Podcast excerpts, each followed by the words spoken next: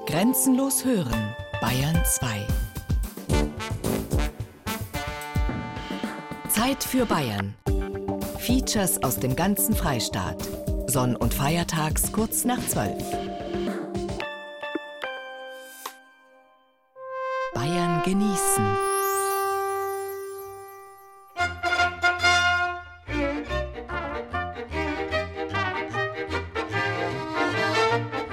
Markt frisch. Bayern genießen im April mit Gerald Huber. Auf dem Markt lernt man die Leute kennen, im Tempel sich allein, sagt ein altes römisches Sprichwort. Der Mensch braucht eben beides. Er muss sich selber kennenlernen, mit sich selbst umgehen können, er muss aber auch unter Leute kommen.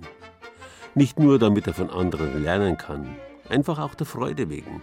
Wir sind eben gesellige Wesen.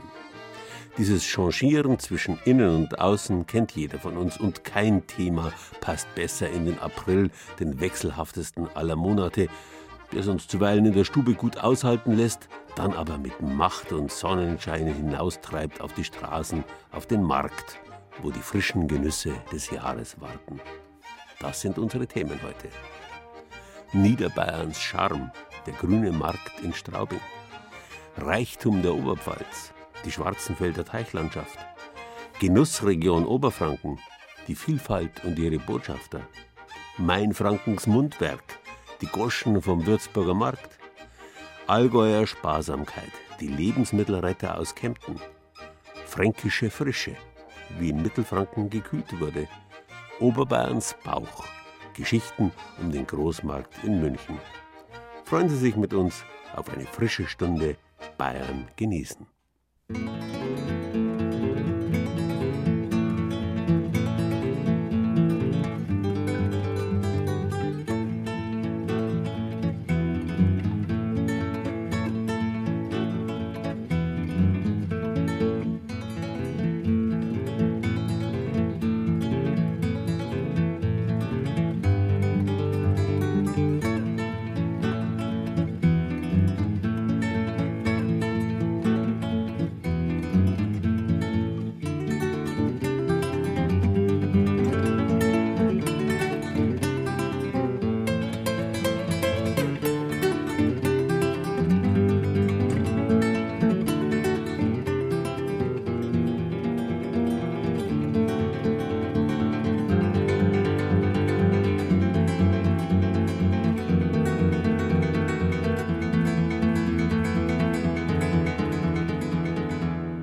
Der Reichtum Niederbayerns war schon im Mittelalter sprichwörtlich.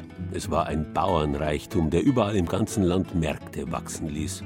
Während Oberbayern schon immer ein Land der Dörfer und Berge war, wurde Niederbayern so das Land der Felder, Märkte und Städte. Schließlich mussten die auf den guten Gäuböden erwirtschafteten Waren an den Mann respektive die Hausfrau gebracht werden. Das geschah selbstverständlich auf den Marktplätzen, die vor allem im 13. und 14. Jahrhundert von den Wittelsbachern in Niederbayern geschaffen wurden.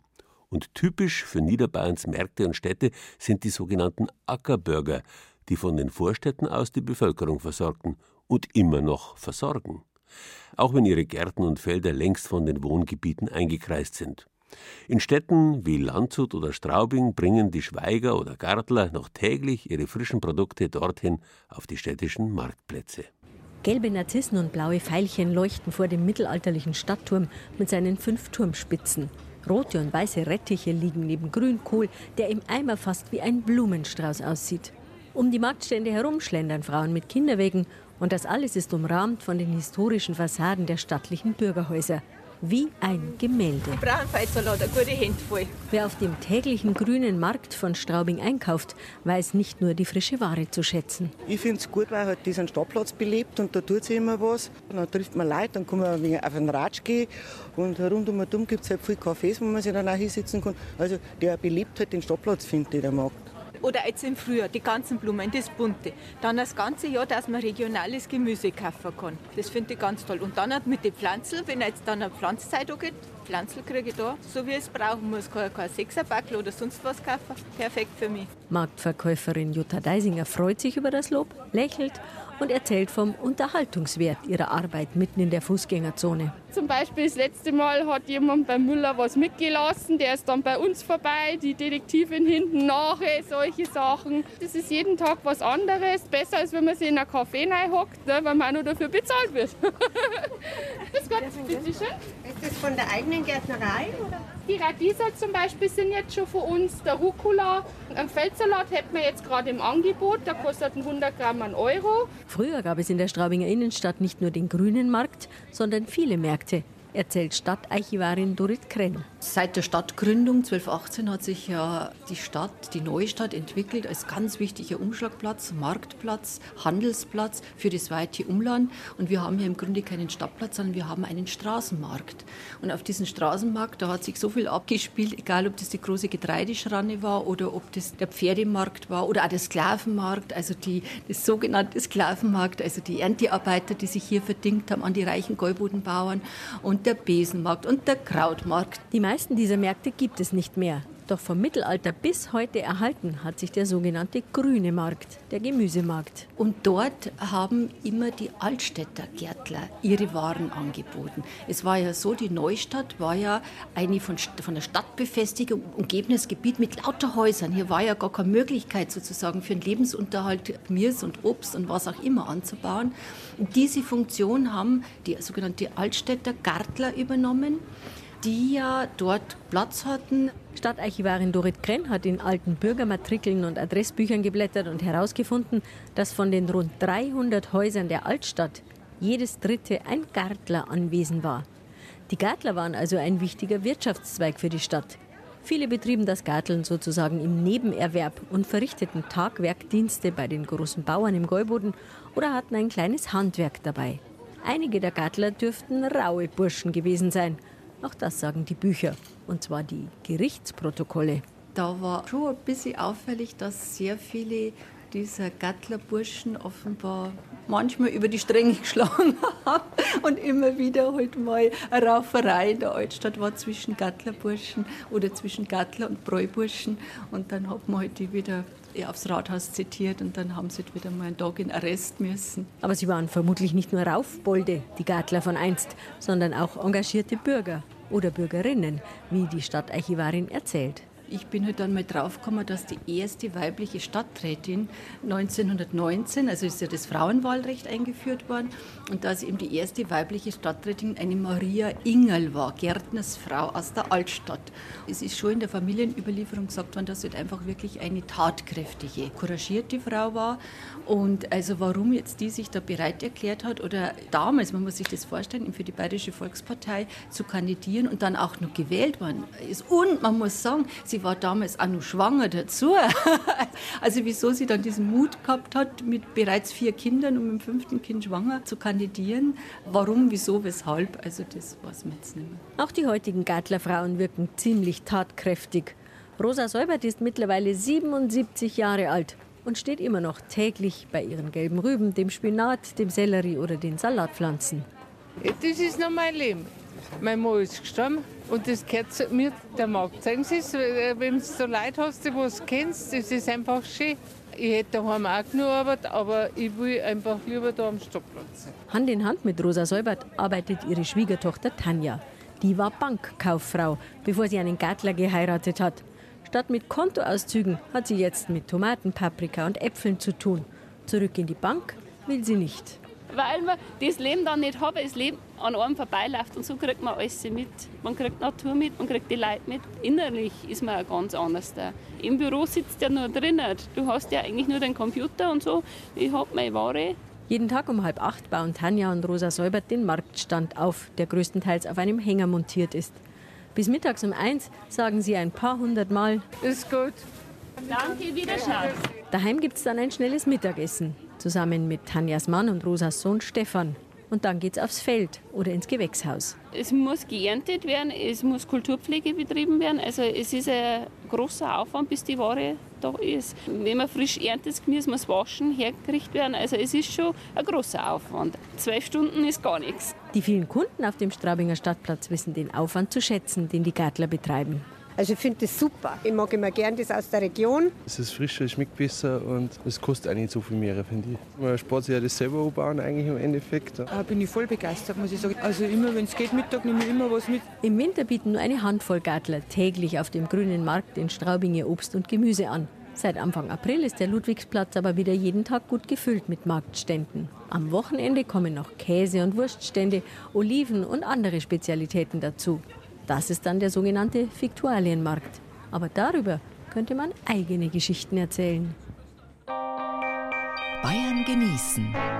Das Zeit für Bayern Magazin. Jeden ersten Sonntag im Monat. Auf Bayern 2.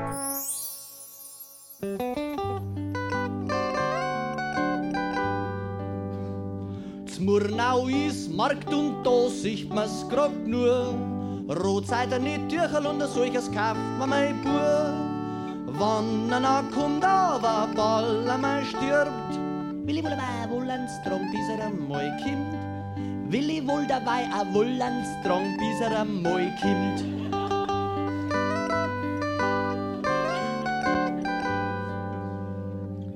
Hansel schießt Bier nicht aus, greizbarer Soll.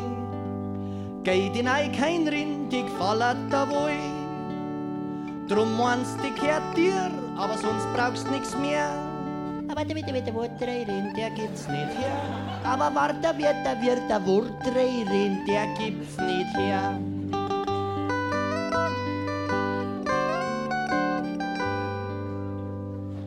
Wenn sie eine Gorso aufbläht und ihrer Kipfe draht, ist an dem schönen Kind nix ein Wind. Sie sagt, sie kann Muster stricken, hola Triumph. Nacke, sicker, sicker, Zucker stricken und a Kornstrumpf. Und na Kussei, Kussi, Korn, Zucker stricken und a Kornstrumpf. Kannst das praktisch zu nichts brauchen, gell? An Müller sei Stasi, die gefallen mir schon. Aber Zahnluger ist halt, drum beißt keiner an. Jetzt fahrt's an Stadt nein, da kauft sie sich zehn. Ich bisschen besser beißen kann, na wird's schon gehen. Jetzt ich bisschen besser beißen kann, na wird's schon gehen. Guter Boden, mildes Klima, genug Wasser. Das waren und sind immer noch die Grundlagen für wirtschaftliches Wohlergehen. Während in Niederbayern die Betonung auf Böden und Klima liegt, liegt sie in der Oberpfalz auf dem Wasser. Die zahlreichen Bäche und kleinen Flüsse dort trieben einst die Eisenhämmer, die schon im Mittelalter die obere Pfalz zu der reichen bayerischen Industrieregion machten. Sie speisen aber auch eine vielfältige Teichlandschaft, deren Produkte bis heute auf die Märkte in ganz Bayern kommen. 2700 Teichwirte gibt es in der Oberpfalz, die zusammen sage und schreibe 14.000 Weiher bewirtschaften vor allem in den Landkreisen Tirschenreuth und Schwandorf. Hans Schiesel hebt ein Netz hoch, das in einem der kleinen Weiher hängt, die er direkt hinter seinem Haus angelegt hat. Er wohnt in Asbach, einem kleinen Ort bei Schwarzenfeld im Landkreis Schwandorf. In dem Netz zappeln Saiblinge, die bald geschlachtet werden. Das ist also ein Fisch, der schön gebunktet ist, vorzüglicher Speisefisch auch. Und er wird auch gerne in der Gastronomie angenommen. Die haben jetzt eine Größe von ungefähr sehen Sie, 35 cm, haben bloß 500 Gramm. Und das ist natürlich gerade eine Portion für einen Gast. Ist ja Modifisch, also unter den Gourmet-Köchen. Hans Schiesel selbst hat in seinen großen Teichen, wie es in der Oberpfalz üblich ist, Karpfen. Die Saiblinge bekommt er genauso wie die Regenbogenforellen von einem Kollegen. Man hilft sich unter den Teichwirten in der Oberpfalz, erklärt Hans Schiesel. Da tauscht man meistens die Fische aus weil jeder Teichwirt äh, macht jetzt eine Hofvermarktung schon. Und ich fahre halt zum Forellenzüchter hin, hole mir Forellen und bringe denen einen Zentner oder zwei Zentner Karpfen mit hin. Der verkauft dann meine Karpfen dort mit und ich verkaufe seine Forellen bei mir am Hof. Seine großen Weiher sind etwa einen Kilometer entfernt und das ist eine historische Teichlandschaft, betont Hans Schiesel stolz. Die Teiche sind in einem Stück, das ist die sogenannte Schwarzenfelder Teichlandschaft die früher zum Schloss Schwarzenfeld, das hinter uns hier liegt, gehört hat. Der damalige Graf Hollenstein hat also damals schon die Teichwirtschaft forciert. Der Fisch ist ja natürlich damals nur dem Adel oder dem Klerus vorbehalten gewesen. weil damals war Fisch so teuer, dass sich das ein normaler Arbeiter gar nicht leisten hatte können. Doch diese Zeiten sind längst vorbei. In die kleinen Teiche hinter seinem Haus kommen die Fische kurz bevor sie geschlachtet werden. Karpfen sind manchmal acht Tage hier.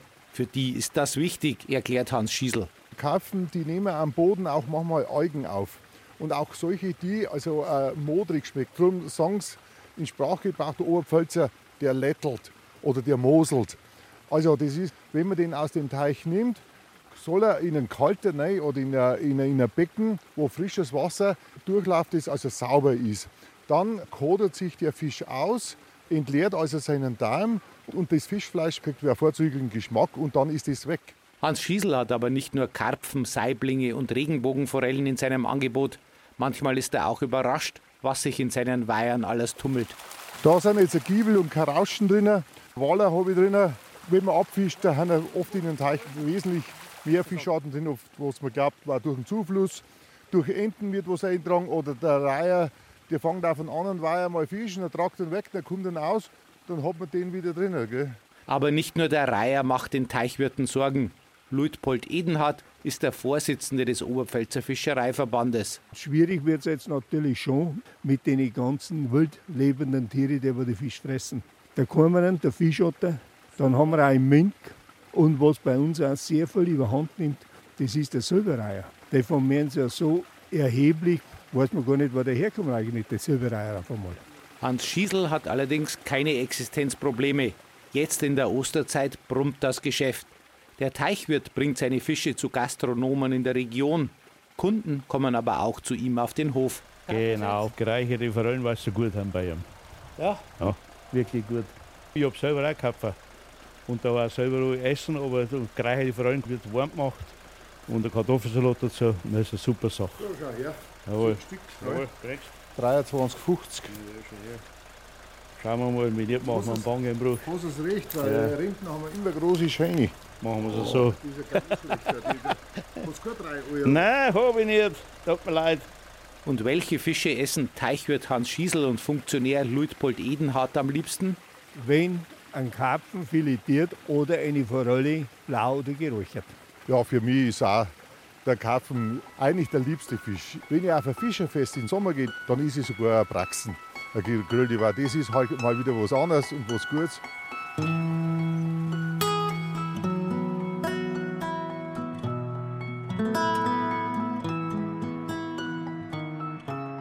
Das Karpfenfilet wird immer beliebter, aber natürlich wird vielerorts der Karpfen noch ganz gegessen. In der Oberpfalz wird er meist gebacken. Und weil Karpfen so groß sind, bieten einige Lokale immer noch einen halben Karpfen an. Fotos rund um die Oberpfälzer Teichlandschaft auf unserer Internetseite unter bayern2.de.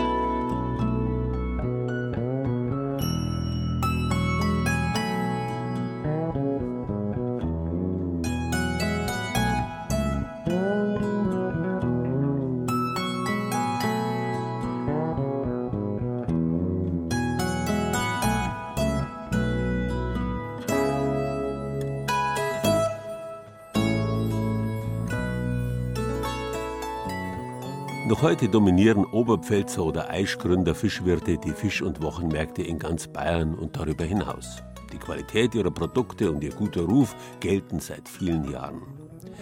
Leider ist es nicht um alles, was in Bayern auf den Markt kommt, so gut bestellt. Das katastrophale 20. Jahrhundert, durchsetzt von Krieg, Not und Armut, hat der uralten bayerischen Marktkultur vielerorts den Garaus gemacht. Der Wiederaufbau setzte schließlich seit den 50er, 60er Jahren verstärkt auf Supermärkte, wo Namen und leider oft auch geschmacklose Einheitsware ihr kümmerliches Dasein fristet. Regionale Vielfalt, spezieller, unverwechselbar typischer Genuss muss erst wieder Eingang ins Bewusstsein der Kunden finden. Man muss sich zum Beispiel erst einmal wieder bewusst machen, dass Oberfranken, gemessen an der Bevölkerungszahl, die meisten Metzgereien, Bäcker und Konditoreien und Brauereien der Welt besitzt. Diese große Vielfalt bedeutet gleichzeitig auch eine riesige Genussvielfalt, die neuerdings von speziellen oberfränkischen Genussbotschaftern vermarktet wird. Jetzt streiten sie sich um die Zitze. Wenn halt die Ferkel größer werden an der Muttersau, möchten sie auch mehr Milch und dann gibt es schon mal einen, einen Kampf um die Milchbohr. Noch liegen die kleinen zwei Wochen alten Babyferkel von Rainer Markstein zusammengekuschelt in den Abferkelbuchten. Sozusagen im Kreissaal des Nebenerwerbslandwirts. Ein paar Stall- und Mastboxen weiter tummeln sich die älteren Tiere, die Mastschweine und die 17 Muttersauen, inklusive des Ebers namens Walter. Allesamt im frisch aufgeschütteten, fast goldenen Stroh. In Gumpertsreuth bei Hof züchtet Rainer Markstein Strohschweine. Zu Besuch beim Landwirt Markstein ist Rüdiger Strobel. Er kommt aus dem oberfränkischen Dörntal bei Selbitz, ein Dörfchen nicht weit von Gumpertsreuth entfernt. Strobel ist einer von 84 sogenannten Genussbotschaftern in Oberfranken. Meine Grundbotschaft ist die, dass wir hier jetzt in Oberfranken alles haben, was zu einem guten Leben notwendig ist. Und wir sehr viel Wert darauf legen, regionale Wirtschaftskreisläufe zu erhalten oder neu zu starten. Das, was ich hier beschaffen kann für meine Metzgerei, das kaufe ich auch hier in der nächsten Umgebung ein.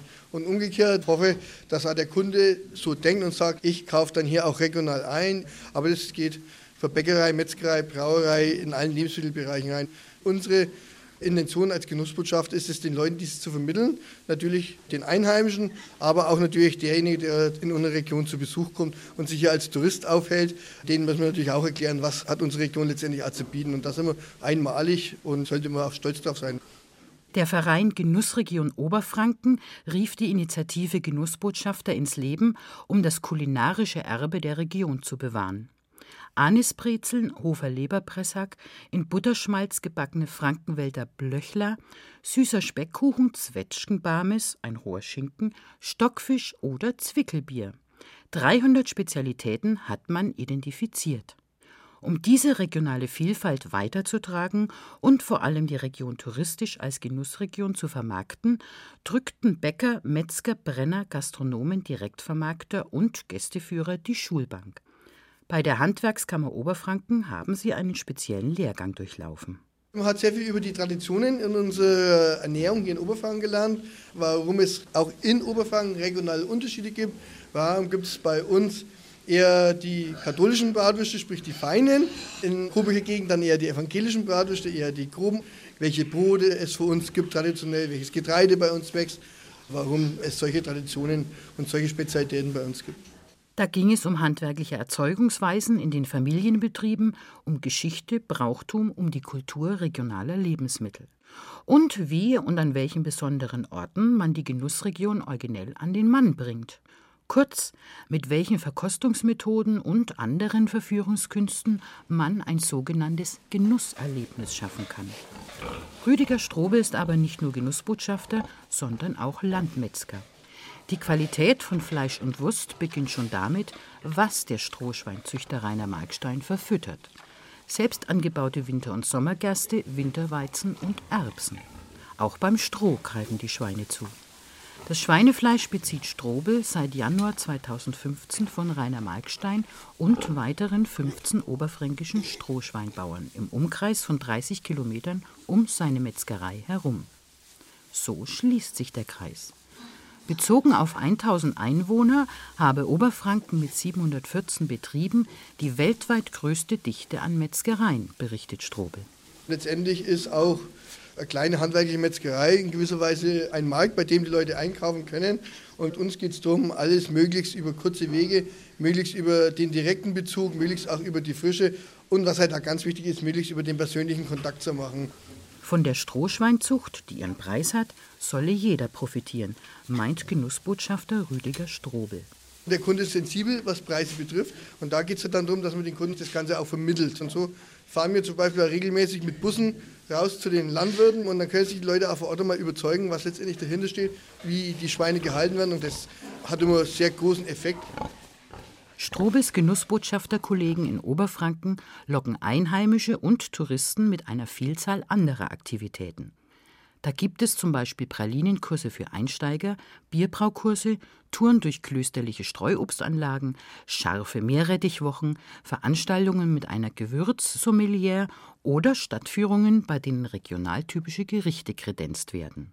Übrigens, Erst im März zeichnete die Deutsche UNESCO-Kommission die Genussregion Oberfranken aus. Als gutes Praxisbeispiel für das Erhalten eines immateriellen Kulturerbes, den vielfältigen kulinarischen Spezialitäten. Zahlreiche Bilder und Bezugsadressen aus der Genussregion Oberfranken sowie die Rezepte für den Dörnthaler Schweinsbraten und die Schweinsrouladen finden Sie auf unserer Internetseite unter bayern2.de.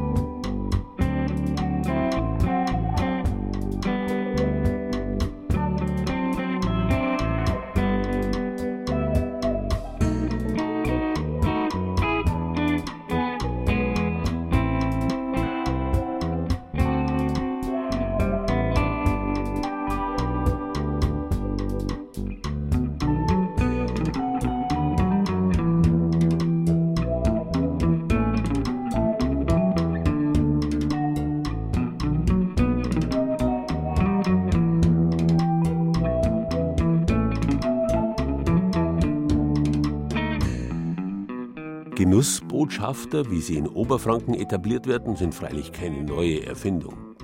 Erfolgreiche Vermarkter haben neben ihren Waren schon immer auch ein Stück ihrer eigenen Persönlichkeit dem Publikum angeboten. Schließlich ist der Markt nicht nur ein zentraler Ort des Handels, sondern selbstverständlich auch ein Schauplatz des sozialen Handelns, eine Bühne der Begegnungen, auf der mehr passiert als der Austausch von Dingen und monetärem Gegenwert. Jeder Markt lebt von seinen Verkäuferunikaten, die ihn unverwechselbar machen. Das reicht von den fahrenden Händlern früherer Zeiten, die neben exotischen Gewürzen auch kuriose Geschichten und Gerüchte im Gepäck hatten, bis zu den legendären Marktschreiern auf den Fischmärkten im Norden. Auch der Wochenmarkt in Würzburg hat so ein Unikat zu bieten, das einen Marktbesuch zum zwischenmenschlichen Erlebnis macht. Der untere Markt in der Würzburger Altstadt hat drei Wahrzeichen. Erstens die gotische Marienkapelle an der Nordseite. Dann in der Mitte des Platzes einen 15 Meter hohen Obelisken. Und gleich daneben bei den Ständen mit Obst und Gemüse. Der Herr geht mal darüber zu mir. Da hinten kostet es ein wenig weniger. Die bekannteste Marktfrau der Stadt. Der ist frisch rasiert. Oh. Hermine Gernert. So, mein Herr, haben Sie ein Taschler? Das nehme ich so, ist kein ich Problem. Ich kann nicht, das gehört da bei der Taschler. Ruhig, Sie folgen. 59. Ein Original mit rauer Stimme und knorrigem Charme, mit geblümter Schürze und blaugrünen Augen. Und mittendrin im Marktgeschehen. Das brauche ich. Der Hemd, das ist echt nichts von mir. Ich bin keine Hausfrau. Ich bin eine Trausfrau. Eine Feldhose und keine Stollhose. Das ist mein Leben. Und die meiste Zeit dieses mittlerweile 80-jährigen Lebens spielte und spielt sich ab auf dem Würzburger Markt. 60 Jahre. Mindestens, mindestens. Wir sind es als fünfte Generation, rein. Meine Großmutter, meine Mutter, dann komme ich. Hä? Und nachher kommt meine Doris und jetzt der Christian und der Michael. Hundertprozentig. Tochter Doris ist auch schon seit 40 Jahren auf dem Markt dabei und leitet den Betrieb mittlerweile. Viermal die Woche baut die Familie in der Früh ihren Stand in der Würzburger Altstadt auf und die meiste Ware kommt direkt von den eigenen Feldern und aus den Gewächshäusern bei Albertshofen, 30 Kilometer südöstlich von Würzburg. Jetzt im April mit lang ersehnten Frühlingsboten die ersten fränkischen Tomaten und die ersten fränkischen Gurken, die ungespritzt sind. Also das ist was, wo die Leute wirklich drauf warten. Das sind halt dann fränkische Sachen und das kriegen sie dann hautnah und von uns direkt. Gleich am nächsten Tag ist dann das auf dem Markt. Das gesamte Jahr Saison hat Mutter Hermine, die Seele des Familienbetriebs und über die Jahre eine Vertraute von vielen Stammkunden. Da kommen Lehrer, da kommen Professoren, da kommen Hausfrauen, da kommt alles und die werden alle gleich bedient und das ist einfach schön. Geschmack und einmal ein Schatzle gemacht und das ist halt das. Ich habe Kunden, die sind dann das zweite Mal gekommen und haben gesagt, ja also ist die immer so und dann das dritte Mal, dann haben sie diese fränkische, herzliche, schräge Art ein wenig gern und dann kriegen sie immer mal ihren Spruch und das ist einfach schön, das Zwischenmenschliche. Und der Herr, was will denn der? Also der Herr geht zur jungen Frau. Das freut mich. Die Stimme her ich immer für eine Schustergasse.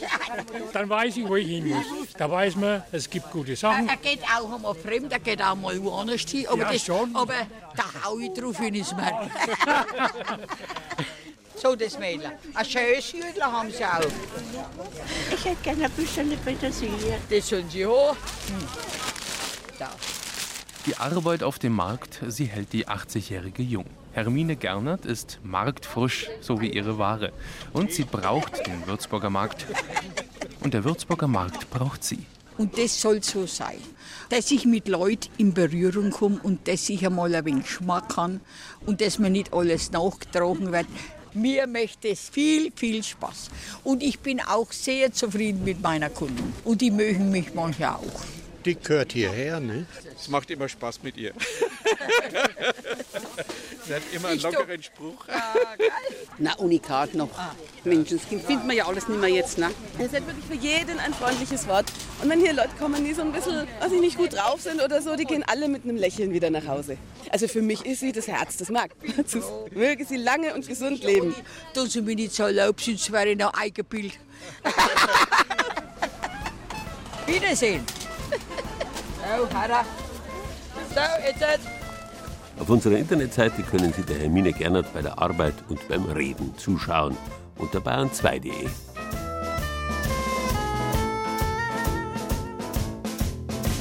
Die Frauen aus der Nachbarschaft machen es gut mit mir und bringen mir ihre größten Zucchini. Im Prinzip stehe ich bei Frauen tatsächlich auf alles, was groß ist, bloß ausgerechnet nicht auf ihre Zucchini. Womit verdiene ich so trimmer Zucchini? Bring mir doch lieber gelber Umrieber. Vor 20 Jahren noch keiner bei uns ein Zucchini kennt. Das Hexte, es waren Gurken und waren Tomaten. Doch dann sind alle Leiden ein die Toskana grennt.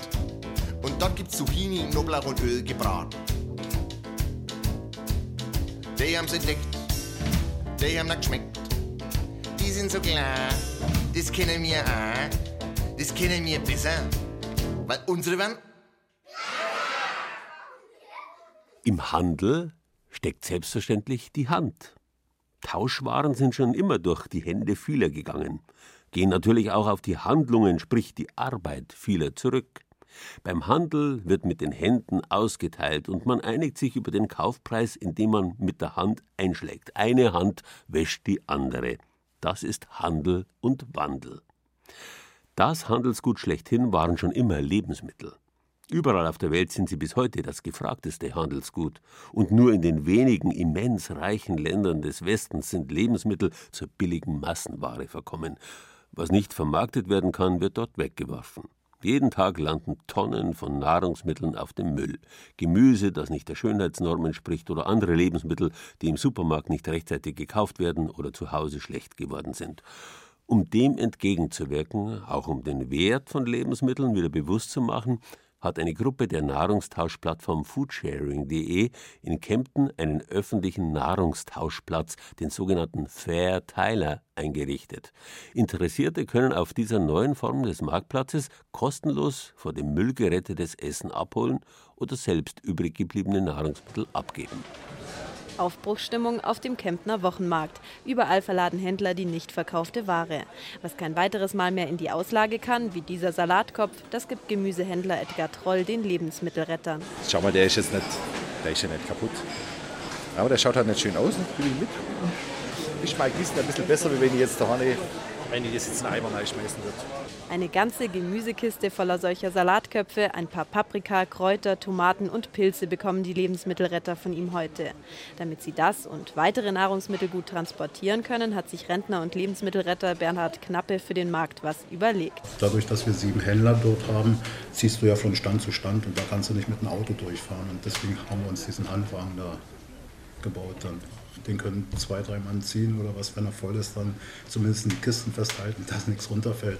Tatsächlich ist der Wagen am Schluss des Rundgangs so voll, dass die Lebensmittelretter die Kisten mit Gemüse und Obst gut befestigen müssen. Dann ziehen sie den Handwagen zum etwa 500 Meter entfernten Nahrungstauschplatz am Haus International. Er sieht aus wie ein kleines Gartenhaus und ist nie zugesperrt, sagt Lebensmittelretter Rudi Beetz. Leute, die einfach hierher kommen oder die vorbeilaufen, Die schauen, ist was da, ist gut, wenn nicht da ist, dann kommt es halt nächstes Mal. Wer öfter kommt, der bekommt mit der Zeit natürlich mit, wann es das Obst und das Gemüse vom Markt gibt, wann Brot und wann Milchprodukte und so weiter da sind.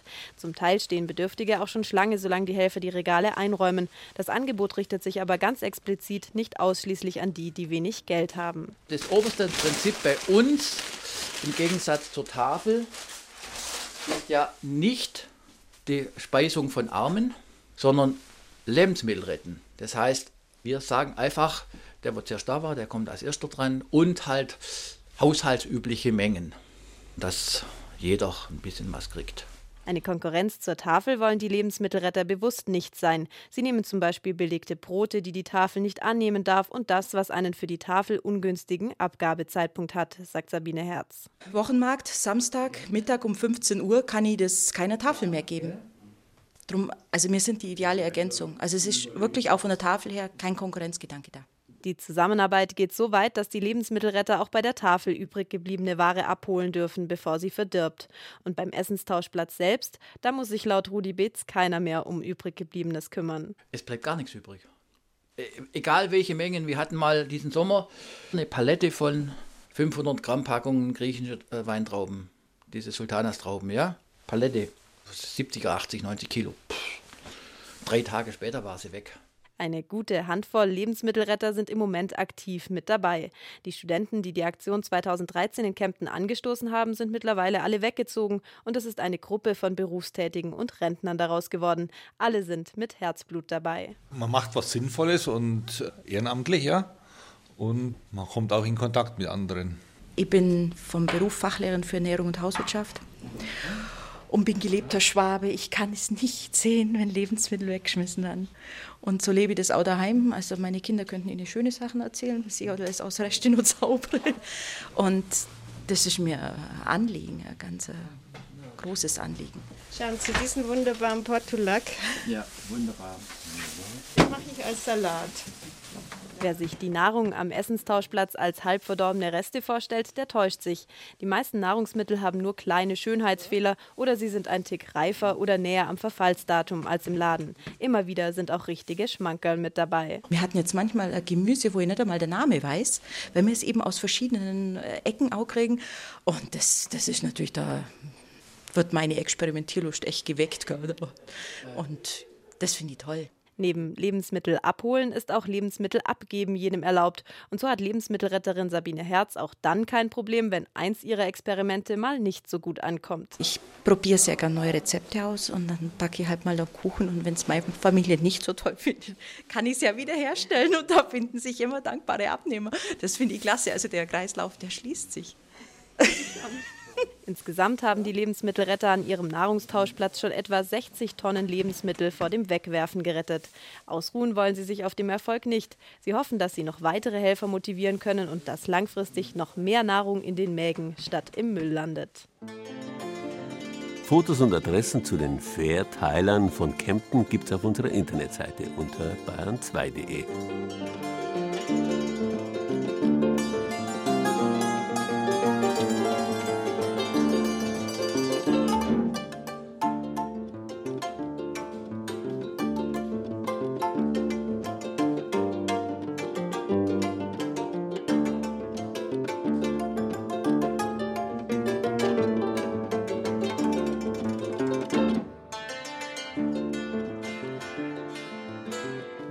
Frische gehören zusammen.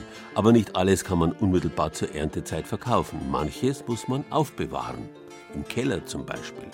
Die Gewohnheit, ein Kellerarium, einen Keller im Boden anzulegen, haben die Römer bei uns in Bayern etabliert. Drin steckt die alte Wurzel Kell oder Hell, die so viel bedeutet wie verbergen, schützen. Sie steckt auch im Hehlen. Hehlerware ist verborgene Ware. Und im Helfen. Wenn ich jemandem helfe, schütze, berge ich ihn. Im Keller jedenfalls werden Lebensmittel geborgen, geschützt, aufbewahrt. In Zeiten vor der Erfindung von Karl Lindes Kältemaschine war der Keller die einzige Möglichkeit, Lebensmittel zu kühlen und dadurch marktfrisch zu halten, egal ob sie schon auf dem Markt waren oder erst noch dorthin kommen sollten. Ortstermin im Fränkischen Freilandmuseum Bad Windsheim. Ländliche Idylle pur. Spatzen zwitschern, Hühner gackern und ein großer auf seine Art duftender Misthaufen liegt direkt vorm Eingang eines Fachwerk geschmückten Bauernhauses aus dem Landkreis Ansbach. Umgeben ist das vom Museum bewirtschaftete Gehöft von einem Nebengebäude, das man wegen seines begrünten Daches auf den ersten Blick für einen kleinen Hügel halten könnte, wäre da nicht die robuste Sandsteinfassade mit einer hölzernen Eingangstür. Ein sogenannter Erdkeller, sagt der Leiter des Freilandmuseums Herbert May. Wir haben wunderbare Zeichnungen schon aus dem 16. Jahrhundert, wo diese Erdkeller auf Bauplänen der sogenannten Nürnberger Waldamtsakten verzeichnet sind. Und die sind wie dieser hier ganz oft gebaut worden. Ja, der ist komplett aus Stein. Draußen auf diesem Gewölbe ist so eine Rasendecke. Das ist jetzt eine Form, die ist historisch vielfach belegt, aber die sahen teilweise auch ganz anders aus. Wenn man so will, war der auf dem Bad Windsheimer Museumsareal präsentierte Erdkeller eine bäuerliche Kühlkammer, eine Art Bunker, ein Riesenkühlschrank, in dem Nahrungsmittel gelagert wurden, um sie frisch zu halten. In den historischen Quellen heißt es immer Rübkeller oder Rübgruben. Und Nomen ist oben. Ne? Diese Keller hat man zur Verwahrung von Rüben als Viehfutter für den Winter genutzt. Ganz klar. Später, als dann die Kartoffel mit Macht kam, so etwa ab dem 18., dann ganz sicher am 19. Jahrhundert, haben die auch ein bisschen ihre Nutzung verändert. Ne? Da sind dann die Kartoffeln hier reingekommen, die ja auch als Viehfutter Verwendung fanden und weniger mehr die Rüben. Aber Rübgruben, Rübkeller, das ist wirklich schon fast ein geflügeltes Wort in den Quellen des 16., 17. Jahrhunderts. Und da sieht man schon, für was diese Keller Verwendung fanden. Manchmal verstauten die Bauern in den Erdkellern auch Gemüse, Gläser mit eingemachten Früchten oder Sauerkrautfässer, erläutert Herbert May. Die sind ja nur leicht eingetieft in die Erde und haben jetzt nicht die Anforderungen wie zum Beispiel in einem Bierkeller. In einem Bierkeller, da muss eine gleichmäßige Temperatur herrschen. Ein Bier verträgt schlecht Temperaturschwankungen. Das ist jetzt bei den Rüben, bei den Kartoffeln nicht ganz so dramatisch. Ne? Da kann die Temperatur schon mal ein bisschen schwanken. Deshalb braucht man den auch nicht so wirklich komplett in einen Hügel hineinbauen, wie man es mit den Bierkellern ja gerade im Bamberger Raum, Forschheimer Raum gemacht hat. Ein Erdkeller scheint also nicht der ideale Aufbewahrungsort für Bier oder kostbare Weine zu sein. Für die Lagerung edler Tropfen empfiehlt Peter Distler dem Gourmet deshalb etwas ganz anderes, einen stilechten Gewölbekeller, 3,30 Meter unter der Erdoberfläche. Vorsichtig Jetzt sind wir hier in den eigentlichen Gewölbekeller. Der Gewölbekeller hat eine Größe von ca. 60 Quadratmeter Grundfläche. Das Gewölbe ist so ausgebildet als sogenanntes Korbbogengewölbe mit fünf Mittelpunkten. Und das ist freischwebend, also freispannend und lastet quasi jeweils an die Außenwände links und rechts ab. Maurermeister Diestler betreibt in Dormitz in der Nähe von Erlangen ein Bauunternehmen. Seine Gewölbekeller errichtet er nach jahrhundertealten Vorlagen aus gebrannten Ziegelstein. Für den Genießer und Weinliebhaber sei so ein Keller mit einer konstanten Temperatur um die 8 Grad genau das Richtige, meint Peter Diestler. Der Keller eignet sich insgesamt, damit gesehen, für alles. Also alles, was so Naturprodukte sind, noch angefangen noch von Kartoffeln. Man kann hier alles nur tun, weil eben dieses sogenannte Klima ja, so angepasst ist noch, dass es haltbar ist. Zum Zweiten ist natürlich wichtig, Weine brauchen natürlich immer eine gleichmäßige Umgebungstemperatur und vor allem wichtig ist auch, die dürfen nicht mit Licht in Zusammenhang kommen, weil gerade im Licht die Weinsubstanz oder die Konsistenz eben verändert. Und das kann ich Ihnen alles Mögliche mit reinbringen. Was natürlich nicht unbedingt geeignet ist, dass man hier irgendwelche Möbelstücke oder sonst was reintut, weil die ja mit der Zeit dann beginnen zu schimmeln. Der Bau eines Gewölbekellers ist also eine wunderbare Sache, nicht zuletzt auch ein Statussymbol – vorausgesetzt, der Interessierte besitzt dafür das nötige Kleingeld 150.000 Euro. Gute Handwerkskunst hat eben ihren Preis. Im Winsheimer Freilandmuseum gibt es in 14 Tagen am 17. April eine spezielle Kellerführung. Vom romanischen Keller in einem städtischen Haus aus dem Mittelalter bis zum Erdkeller aus Banderbach geht es dabei durch rund zehn höchst unterschiedliche Keller in Museumshäusern. Alles Wissenswerte dazu auf unserer Internetseite unter bayern2.de.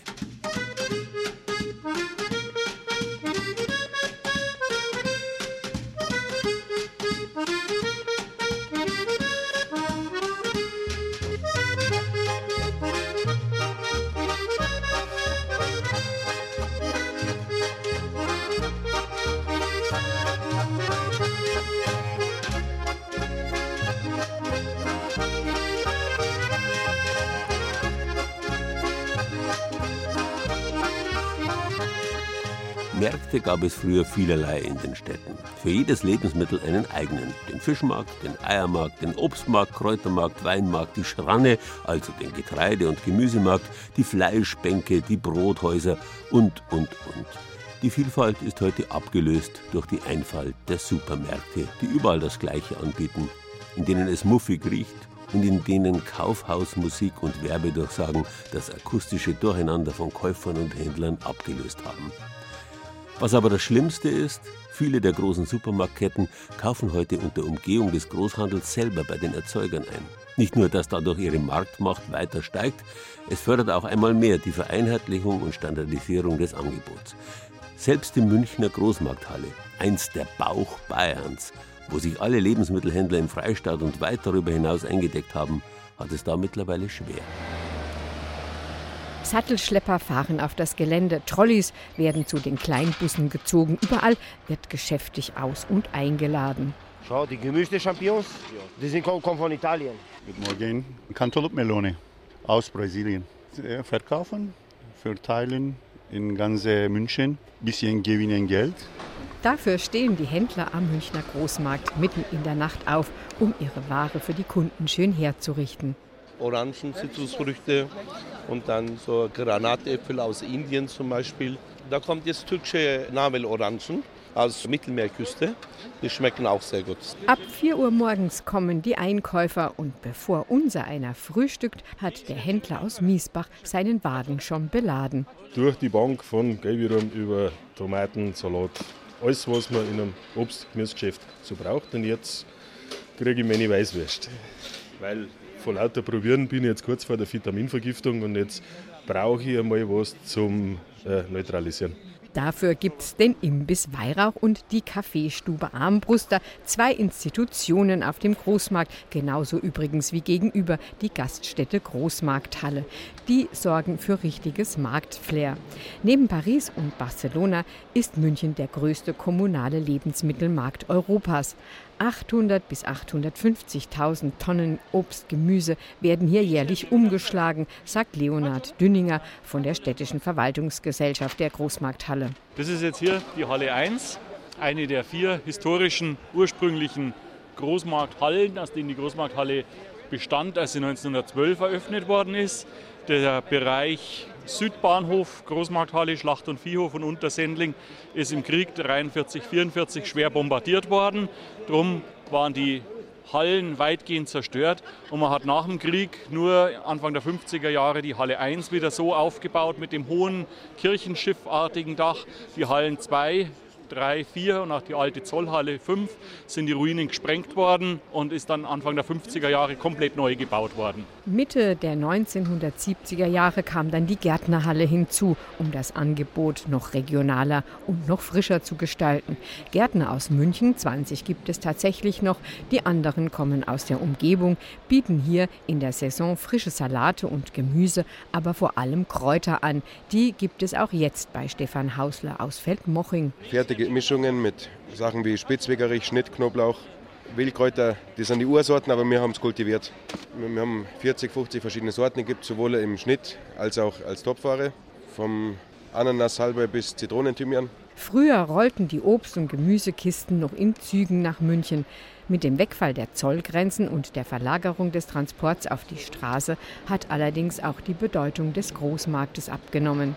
Er hat noch auch über München hinaus eine Bedeutung. Wir haben also Firmen, die so bis Richtung Nordbayern bis Bamberg, Nürnberg ungefähr liefern, die bis ins äh, Schwäbische, äh, nach Ulm liefern, zum Teil wieder runter liefern bis nach Österreich, ins Tirolische, ins Salzburgische.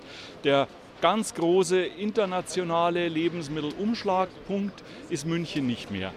Die Konzentration im Lebensmittelhandel macht sich auch hier bemerkbar. Discounter bestellen ihre Waren direkt. Ganze Sattelzüge mit Waren werden auch von den Händlern, die im Großmarkt ihre Büros haben, direkt zu den Kunden dirigiert. Auf dem Großmarkt selbst verkaufen hauptsächlich Gastronomen, Großküchen, Markthändler oder lokale Großhändler ein.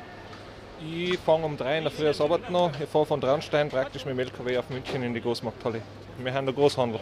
Seit über 20 Jahren begleitet Michi seinen Chef in die Halle. Da hat sich viel verändert. Hektischer ist es Früher war es noch lockerer, würde ich sagen, als wir jetzt. Ja, die Leute waren anders da drauf sagt der Traunsteiner und wartet auf seine Leberkässemmel, Stärkung, bevor er sich auf den Heimweg macht. Die Markthalle ist eine Welt für sich, sagen diejenigen, die schon seit Jahrzehnten hier zu tun haben. Ist gescheiter, was in der Halle geredet wird, bleibt in der Halle. Gell? Sehr interessant. Ein bisschen, wie sagt man, der grober, ein bisschen härter hart, aber herzlich, wie man so schön sagt. so wie das Klima in vielen Branchen. Vielleicht gibt es demnächst eine neue Großmarkthalle. In Planung ist sie jedenfalls, denn die alten Gebäude entsprechen nicht mehr den modernen Anforderungen. Bleibt zu hoffen, dass etwas vom Charme der alten Halle erhalten bleibt. Alles Wissenswerte über diese bayerische Marktinstitution auf unserer Internetseite unter bayern2.de.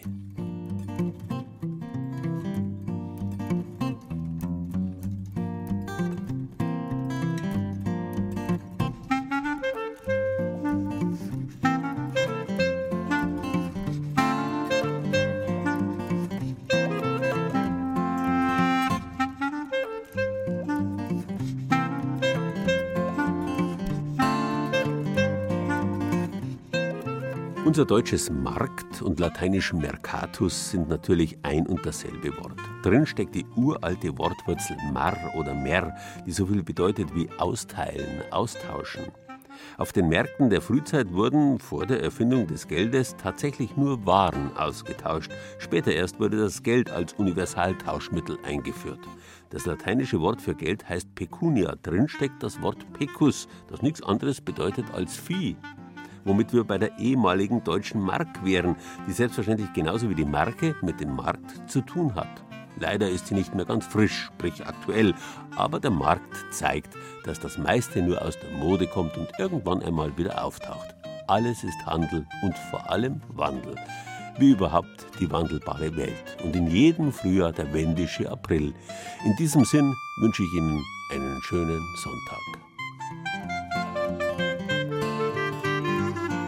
Marktfrisch.